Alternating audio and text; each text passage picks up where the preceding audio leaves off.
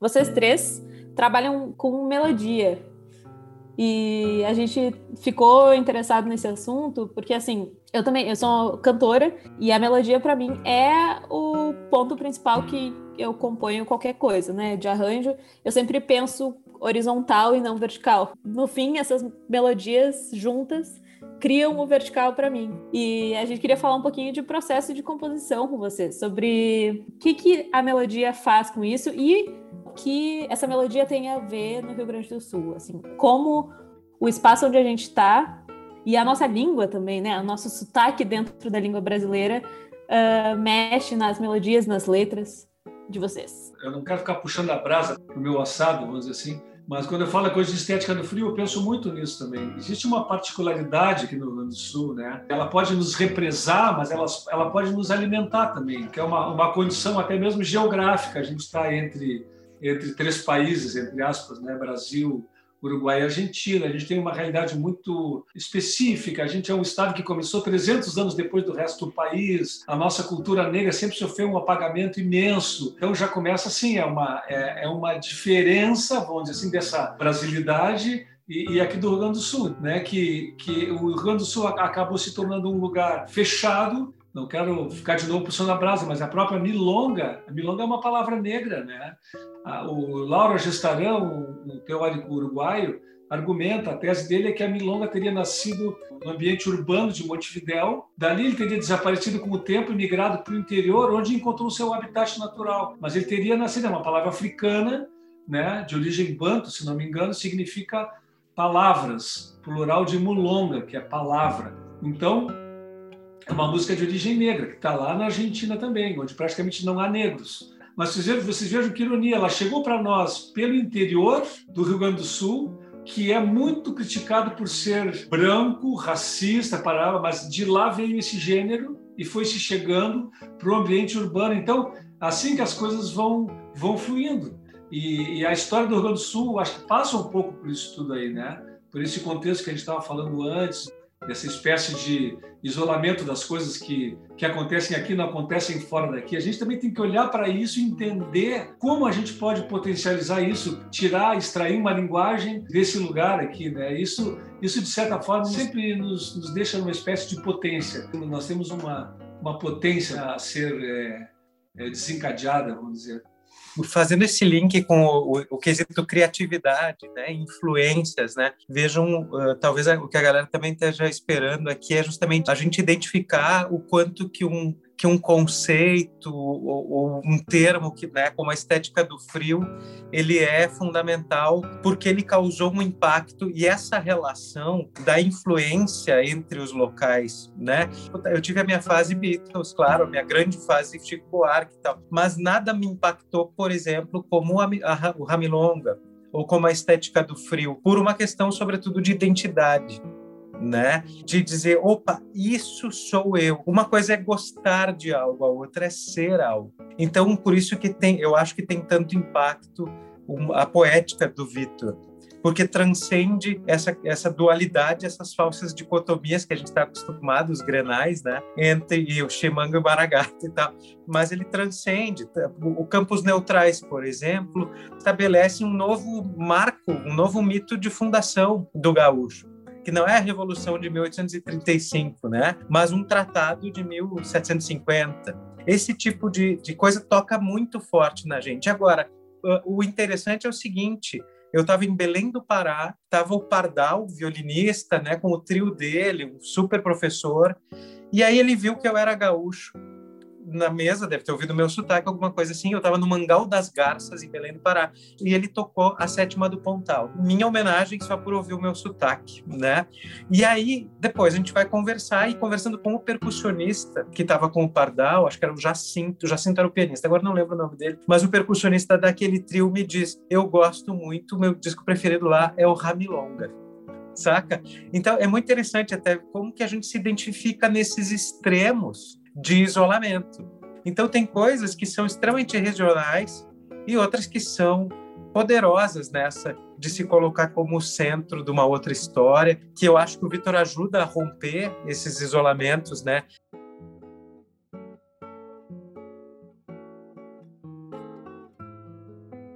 Eu acho que uma coisa que foi legal, eu acho bacana tu contar essa tua experiência, porque a ideia, eu estou até nesse momento, eu estou escrevendo de novo sobre esse tema, né? E o que eu tava, acabei de escrever ontem à noite foi falando em outras estéticas do frio, porque o que eu acho que um papel que foi primordial nessa ideia foi ela antes de eu falar sobre ela, a, expressão veio à tona, porque o Cleiton, meu irmão, levou, foi, veio a Porto Alegre, falou para o Juarez Fonseca, o Juarez Fonseca, como bom jornalista, pum, já publicou. E, e, a expressão já causou um interesse imediato, foi instantâneo, tipo uma pólvora. Por quê? Porque ela, ela trazia, na síntese do nome, ela sintetizava eu acho que uma espécie de ansiedade, uma busca que havia aqui nessa nossa, nesse nosso ambiente um pouco represado, como eu falei antes, do Rio Grande do Sul, ventilava, é, sugeria, ela foi mais sugestiva do que provavelmente é, uma, uma proposição clara, objetiva, entendeu? E ela desencadeou muitas interpretações muitas outras estéticas do frio, inclusive em lugares que não tem frio. Por exemplo, ela repercutiu muito em lugares do Nordeste, porque as pessoas se identificaram com as questões identitárias que eu colocava ali, porque o nordestino fica puto porque é, passam essa régua, o nordestino. E é uma, é uma região imensa, cada um tem suas características, é um lugar de muita diversidade e eles se indignam muito com isso aí. Foi recebendo pressões diferentes de muitos lados, também na Argentina, no Uruguai. E eu acho que uma coisa que foi legal é, assim como tu falou nos campos neutrais que deslocam essa questão dos farroupilhos e tal, quanto a ideia de frio, que também foi muito criticada, Lá em Genebra mesmo, a primeira pergunta que eu recebi no debate, depois de eu apresentar a ideia, veio de um gaúcho brasileiro que disse: Ah, o calcanhar de Aquiles dessa ideia é que tem frio em todos os lugares, não só no Rio Grande do Sul, no Brasil faz frio em São Paulo. Eu disse, sim, mas o frio não simboliza São Paulo. Tu tem festival de inverno no Ceará, tem festival de inverno até no Piauí. Mas se tu falar estética do frio no Ceará, não vai fazer nenhum sentido. Agora, se tu fala em estética do frio no Sul, a região que o Brasil reconhece como lugar que faz frio no Brasil, quer dizer, o frio nos simboliza, nos representa. Então, antes de mais nada, é uma ideia uma ideia de fazer um recorte, a estética do frio, a estética desse lugar, porque dentro do contexto do país tropical, entre aspas, esse é o lugar do frio no Brasil. Claro que a gente não tem frio todo o tempo, mas o frio ele, de certa forma, ele é o um emblema da, do nosso clima de estações bem definidas, nosso clima temperado, subtropical, como quiser chamar. E, e, o frio nos toca a todos, essa ideia nos toca a todos, não, toca ao nativista, toca ao roqueiro, toca ao músico clássico, toca a pode tocar a todo mundo. E, e, e mais legal, eu acho, é que é uma imagem negativa, porque ninguém gosta de frio. Uma frente fria é uma coisa ruim. O tempo está frio, ninguém quer, entendeu? A pessoa é fria, ela, ela é, não é humana, ela é fria, ela é muito calculista. A música fria não tem emoção. Então, tu subverte, tu inverte uma coisa, entende? E isso aí é um passo afirmativo, vamos dizer assim. Em Lisboa, eu fui, depois do disco dele, Babi, que foi super recebido lá, muito bem recebido. Eu fui com o Moscardini, nós tocamos num, num teatro gigantesco lá lotado, assim, foi uma coisa incrível. E o jornalista me perguntou, lá em Lisboa, por que que tu acha que um trabalho cantado metade em espanhol, metade num dialeto gauchesco que ninguém entende, por que que esse trabalho fez tanto sucesso? E eu disse, eu não sei, eu te devolvo a pergunta, porque eu, quando lancei, eu pensei, isso aqui vai ficar ali em Porto Alegre, os amigos vão curtir, umas pessoas ou outras e tal. Terminou sendo o meu disco mais bem sucedido até hoje, que mais longe foi. E eu devolvi então a pergunta para ele, eu disse para ti, por que, que tu acha que foi exitoso? Ele me disse, para nós aqui em Portugal, foi como receber notícias de um lugar novo no mundo. Ele falou assim. Eu achei isso muito interessante porque ele de repente ele fez, ele definiu, ele botou o dedo nesse recorte que eu falei antes que a gente pode fazer é, em relação ao Rio Grande do Sul ou ao Sul, é, entendeu? Da gente se sentir o centro de outra história, não a margem do centro do Brasil, onde as coisas acontecem, entende? Eu acho que essa uma posição afirmativa é importante. Aí ele, ele completou o comentário dele, e disse: Ah, a gente aqui no, em, em Lisboa, Portugal, tu nunca vai esperar que do Brasil vai vir um cara cantando milongas, que Jorge Luiz Borges tem uma presença tão relevante e cantando em espanhol, entendeu? A gente jamais espera isso. A gente sempre espera uma música que é para dançar, que é festa, que é carnaval, que é outra coisa, ou uma bossa nova, entendeu? Nunca a referência, esse universo aí, não pode ser do Brasil isso aí. Então isso é interessante para a gente, porque nós somos Brasil, mas nós somos brasileiros com as nossas particularidades. Como é que a gente pode fazer uma arte que não seja um clichê gauchesco, que não seja um, um, rock emulando o rock inglês ou o rock americano ou o rock até carioca, vamos dizer assim, se é que alguma vez isso existiu. Sabe, é, é nesse sentido que, que eu acho que, que a função maior que teve isso até agora foi justamente provocar, desencadear reflexões e, e outras estéticas do frio. Né? Com o Borghetti, né, a gente está aí desde 98, né, a gente teve algumas viagens para a Europa e depois em 2002 a gente fechou com uma produtora da Áustria e com isso a gente realmente conseguiu fazer muita coisa lá. Viajamos 29 países já da Europa, então tem lá uma coisa bem sedimentada. E é justamente o aspecto do frio, é a hora que a gente dá aquele sabe, aquele susto nas pessoas, assim, porque óbvio, a expectativa é que vai ser samba, que vai ser bossa nova. A gente sempre dá um jeito de chegar no, olha, da cidade de onde a gente vem faz zero grau. Aí o cara, hã? Tá? Já é aquele susto. Quando tu diz que faz zero grau, o cara, como assim? Bom, não é aquele Brasil que tu está pensando do carnaval, né? Porque não dá para a menina estar tá de tanga na praia com zero grau, tá? Aí começa a rolar um estranhamento assim, bom, agora, né, dito isso, vamos tentar buscar o que é a nossa música, né? Então aí a gente pode começar a falar dessa nossa proximidade com o Uruguai, com a Argentina, com outras influências e tudo mais, né? Eu sou um serrano, eu sou de Teresópolis, estado do Rio. Embora eu venha do Rio de Janeiro, eu venho de uma cidade fria, né? Guaramiranga, no Nordeste, lá no Ceará, faz um festival exatamente nos dias do carnaval. Tá? Esse festival é um festival de blues e jazz que faz um sucesso tremendo, é um festival fantástico e eles inventaram esse festival porque a ideia foi a seguinte: eu sou condenado a gostar de frevo só porque eu sou daqui. E aí inventaram esse festival. O festival é um sucesso, lota. E vocês sabem de uma coisa? Guaramiranga, nessa época do ano, faz frio. No ano que nós tocamos lá, numa das manhãs, tinha neblina, tinha neblina densa. Então é uma coisa muito curiosa, né? Garanhuns, passei frio. Quando um belo dia for fazer um show em Garanhuns, eu digo, não, pô, terra do quinteto violado, não sei o que mais. Eu não levei nada de casaco, de nada. Tive que comprar roupa em Garanhuns, de tanto frio que fazia. Mas essa coisa do frio, realmente ela carrega. Foi muito legal a história que o Vitor falou aqui, né? Sobre os aspectos negativos que a, que a palavra frio pode induzir, né? Agora, ao mesmo tempo, eu também fico pensando, como eu sou de Teresópolis, de um lugar frio, Frio também me lembra muito aquela coisa da reunião, me lembra muito o aconchego, me lembra muito o estar junto com quem a gente gosta de estar, né? É, é, é uma coisa ah, é, acolhedora. Eu entendo também a coisa do frio assim. O frio ele acolhe, o frio é para acolher e para ser acolhido, né? Então eu também gosto de pensar que o frio tem um lado bastante positivo, bastante humano assim também, né? Tu te preocupa com o outro que passa frio, né?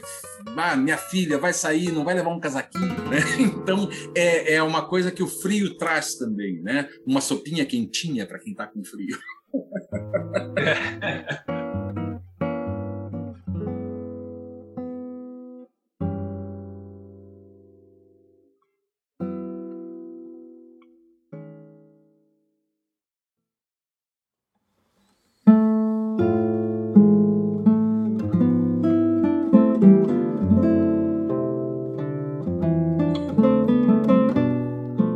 isso até a música da estética do frio, ela tem uma, um caráter bem intimista, assim, né? Inclusive a milonga, ela, tipo, tem uma voz e um violão, por exemplo, que é uma pessoa com um violão contando a sua própria história.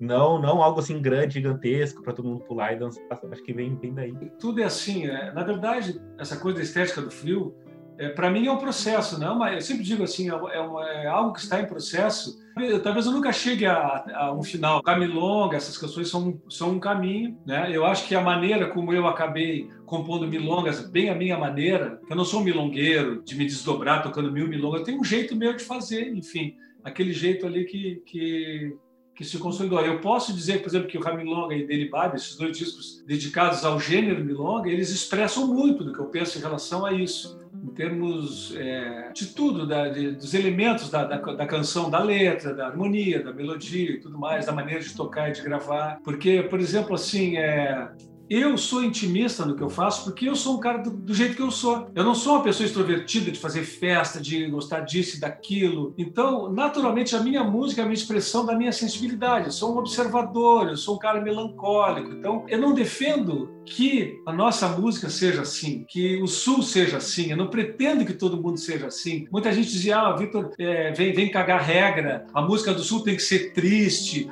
Não.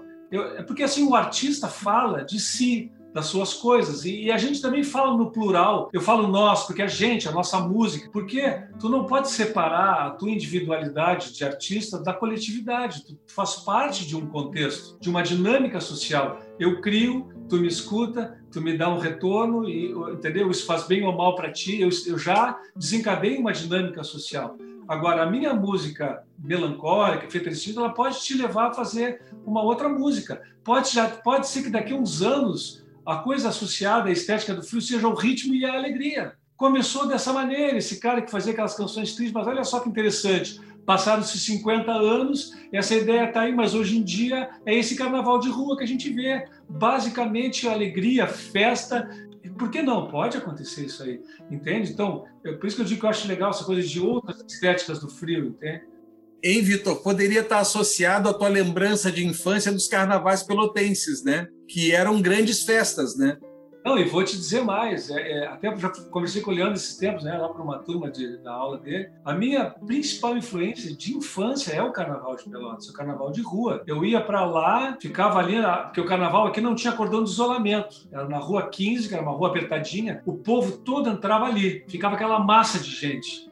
Quando vinha a escola de samba, o bloco, o que fosse, aquilo ia abrindo, quem estava contra a parede vai indo, vai indo, vai entrando e o bloco vai passando. Então passava aqueles tambores assim na tua cara, aquela aquele, a baqueta voando assim na tua frente. Agora tu imagina a energia disso, a força. E a gente ficava assistindo o carnaval, normalmente em frente ao Café Aquário, que é em frente ao Sobrado, que era uma casa de tangos onde meus pais dançavam tango. Então, olha a mistura na minha cabeça. Eu ia lá com meus pais ver eles dançarem tango, era uma orquestra com violino, bandoneon, tudo mais. E durante o carnaval era ali embaixo, cultura negra power, que Pelotas tem essa tradição de ser a cidade mais negra do Rio Grande do Sul. E eu acho que, para mim, é o meu grande ganho como artista, compositor, é exatamente essa, essa tradição da cidade, assim, que ela sempre foi muito musical, muito artística, muito, muito rica mesmo nesse sentido, assim, né? E o carnaval daqui é tudo para mim. Até hoje, o, dia que eu gravei pro Leandro um, um samba, né, Leandro? Mas eu, eu volto e meio componho pequenos sambas, assim, só de voz, são às vezes quatro versos e tal, às vezes um pouquinho maior. Bem lentinho, para ficar melancólico, assim.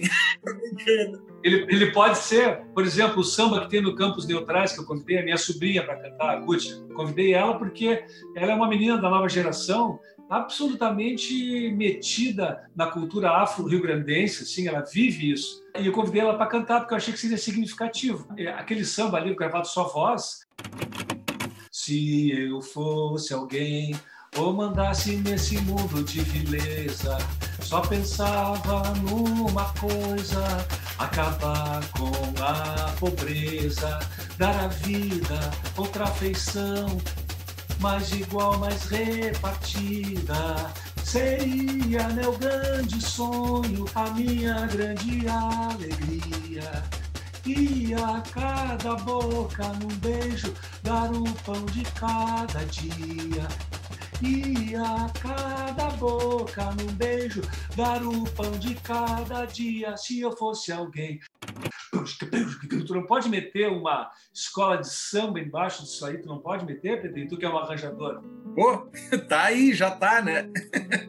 Eu posso colocar na edição. É, é, uma, é uma linha melódica quase clássica. Pode, pode até existir outras muito iguais a essa, ou parecidas é por aí, mas isso é uma coisa, para mim, herança bem de carnavais de Pelotas. Eu tenho vários pequenos sambas como esse, entende? É uma coisa que está aí. Isso faz parte da nossa formação. Então, às vezes falam, ah, o Rio Grande do Sul é, é racista, a cultura negra teve um apagamento. Sim, concordo plenamente, teve e tal. Mas uma coisa eu também digo, essa cultura negra está aí há muito tempo, é parte da minha formação e tu não vai identificar ela típica dentro do que eu faço, mas eu te garanto que ela está presente, entendeu?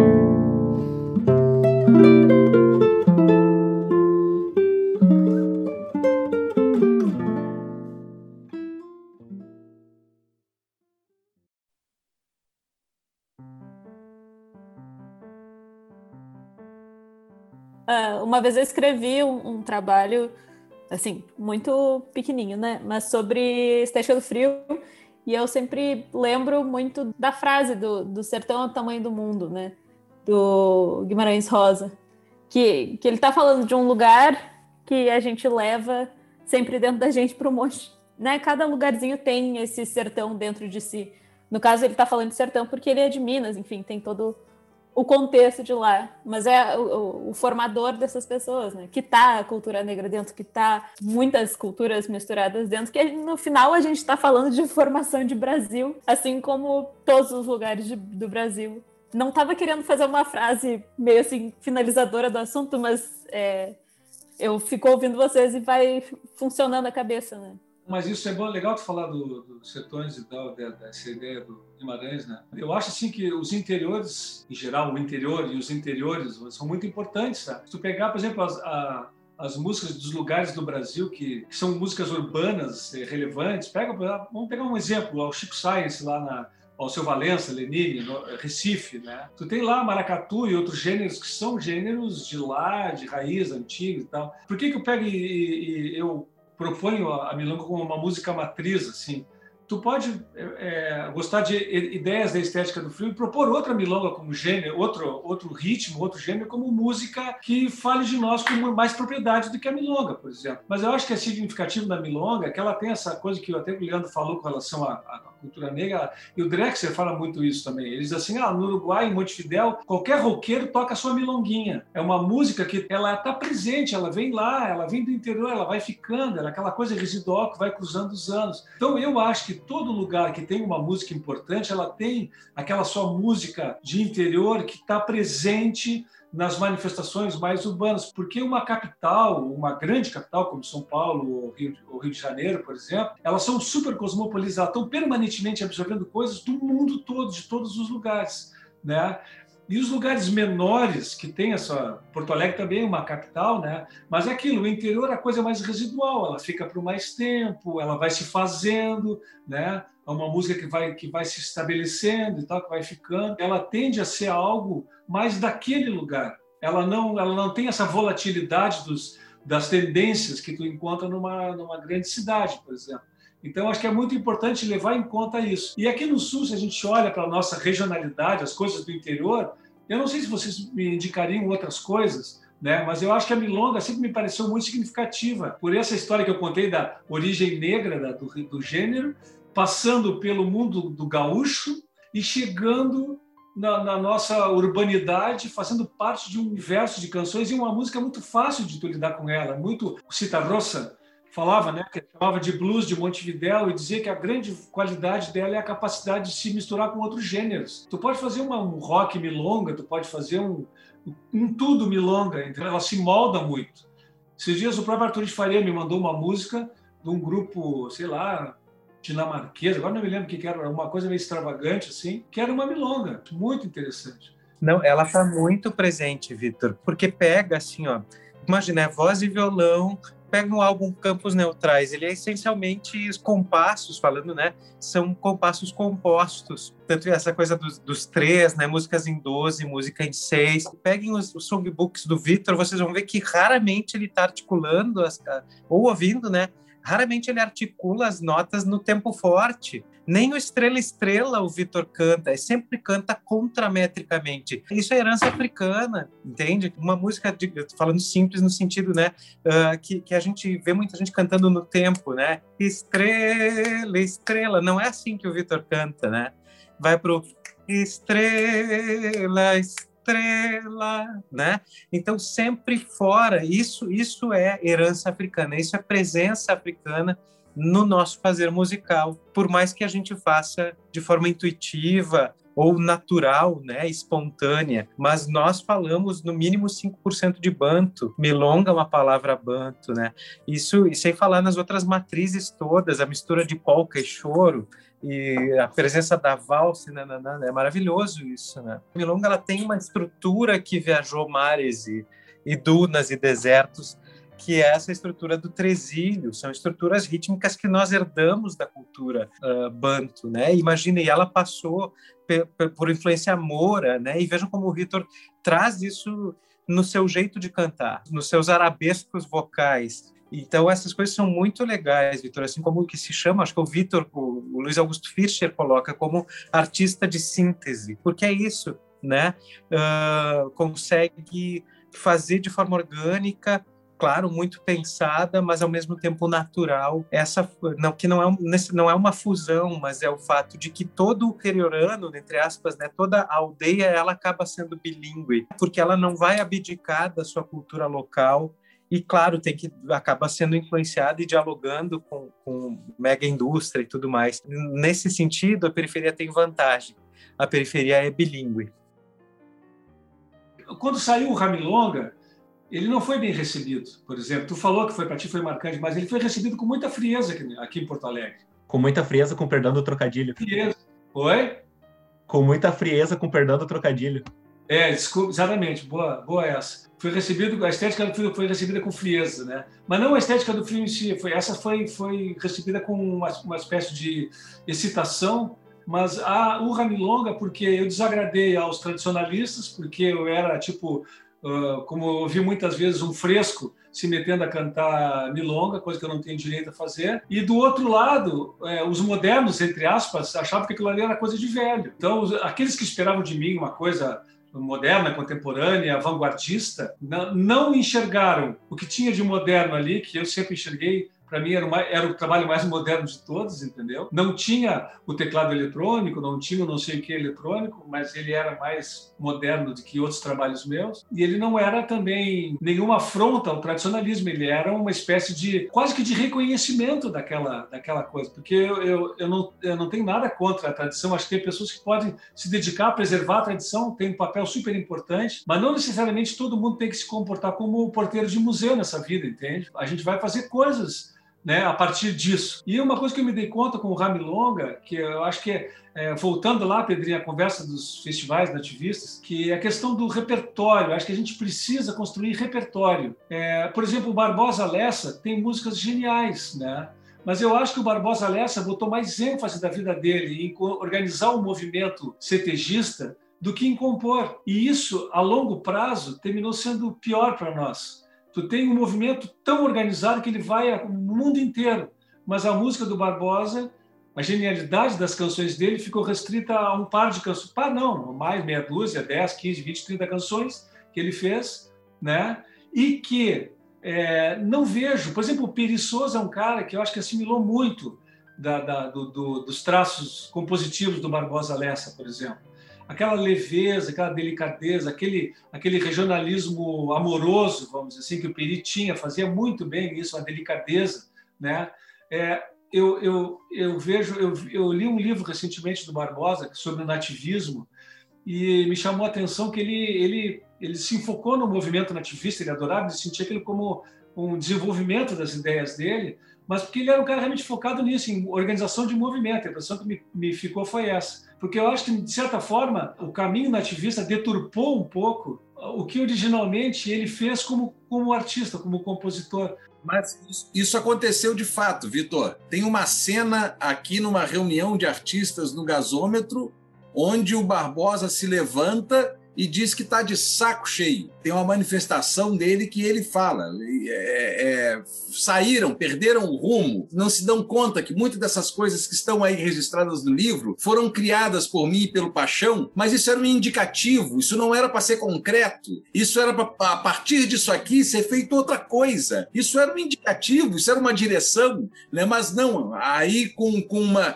essa ansiedade que às vezes a pessoa que se encontra sem norte se pega em algo, né, e bota aquilo num pedestal e começa a endeusar, né? Quer, quer é, a, a, aquela coisa do, da criação do mito sem muita explicação, né? Agora ele mesmo contesta isso, né? O Barbosa Lessa não não queria que fosse essa coisa colocada dentro de um quadradinho. É, mas é, o que eu quero te dizer é isso, que eu acho que ele involuntariamente trabalhou para isso se ele tivesse escrito isso lá, comentado, mas seguido compondo aquelas maravilhas, a força da composição dele ia se impor muito mais. Entende? Essa é a minha impressão.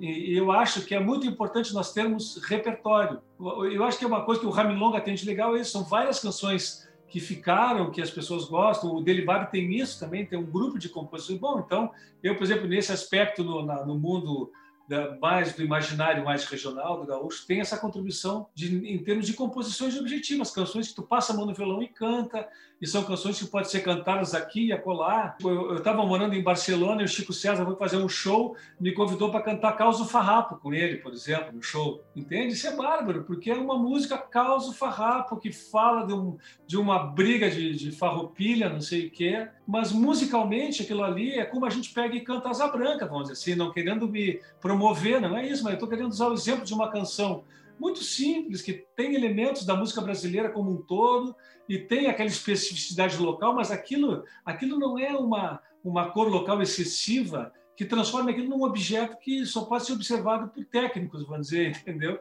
Tu pode chegar e ter prazer em cantar aquilo ali, embora tu nem saiba, às vezes, que palavra está dita ali. Esses dias, falando nisso, recebi uma mensagem do professor Pasquale, aquele professor, perguntando por uma palavra do, do campo do Causo Farrapo, que ele queria usar numa aula, não sei o quê. Eu achei isso super interessante. Né? Ele não estava localizando uh, uma palavra que era dita ali. Né? Então tá, não entendeu? Mas não é a imposição daquele vocabulário, não é nada disso. Ele está ali como algo que existe, enfim, que a gente pode fazer com naturalidade.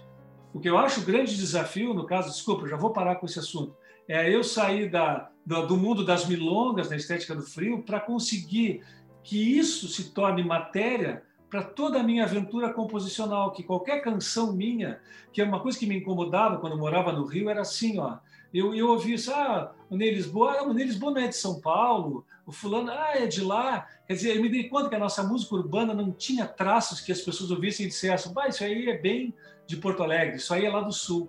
É que nem tu ouve qualquer música do Clube da Esquina, tu vai dizer, ah, isso é de Minas ou qualquer gente influenciada por eles. Bom, eu mesmo, meu primeiro disco é um disco de um discípulo do Milton.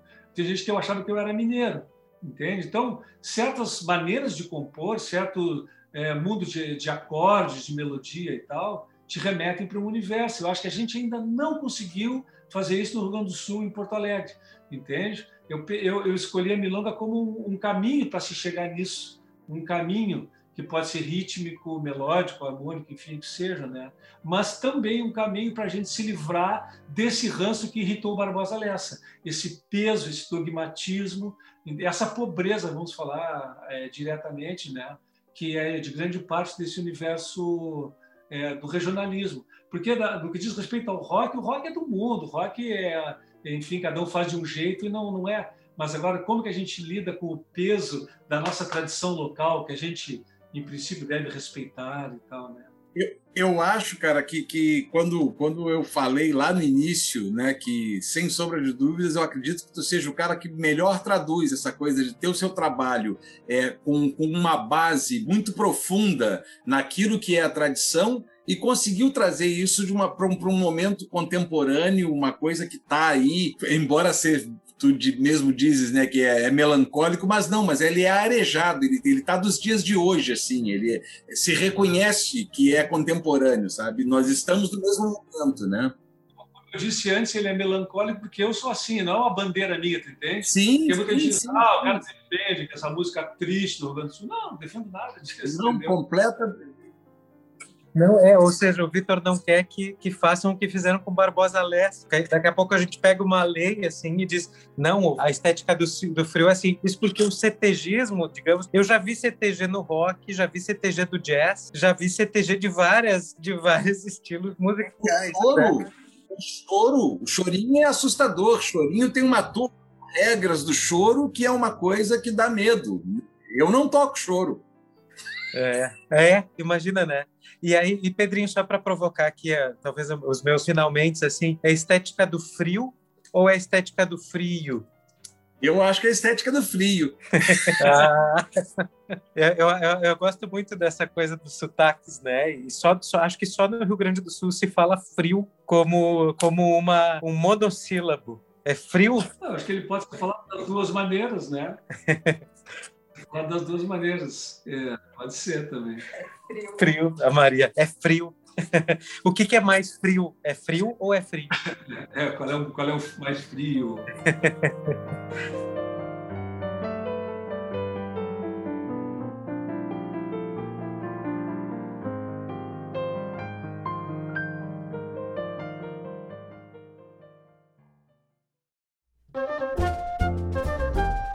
Só queria trazer luz para que a gente falou de Grammy, a gente falou de açorianos, mas o maior prêmio foi um pedido de ajuda na palavra português do professor Pascoal.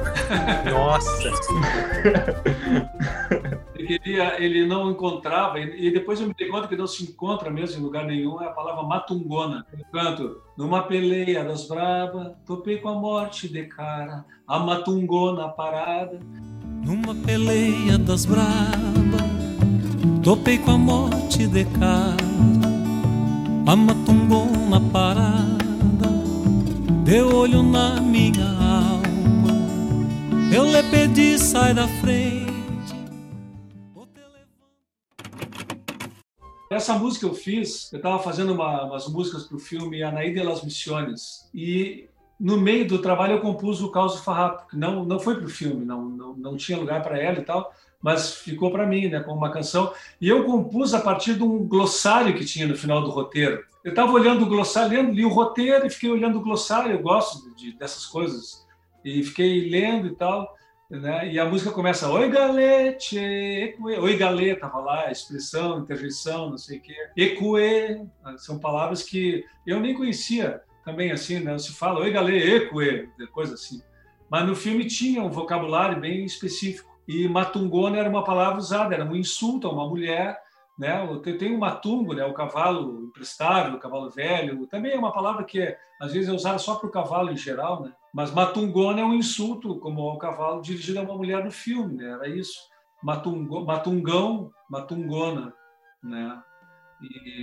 Mas realmente é uma palavra que tu não encontra por aí, assim, né? Pensando, como a gente está falando dessa coisa do flexível, do local cosmopolita, né? Um, uma pessoa que escreveu um dicionário que foi publicado em memória, já que foi uma pessoa, inclusive, que tu me apresentaste, que é o Aldir Chile, que tem um dicionário do linguajar rio-grandense, ele não coloca gaúcho, né? sul-rio-grandense.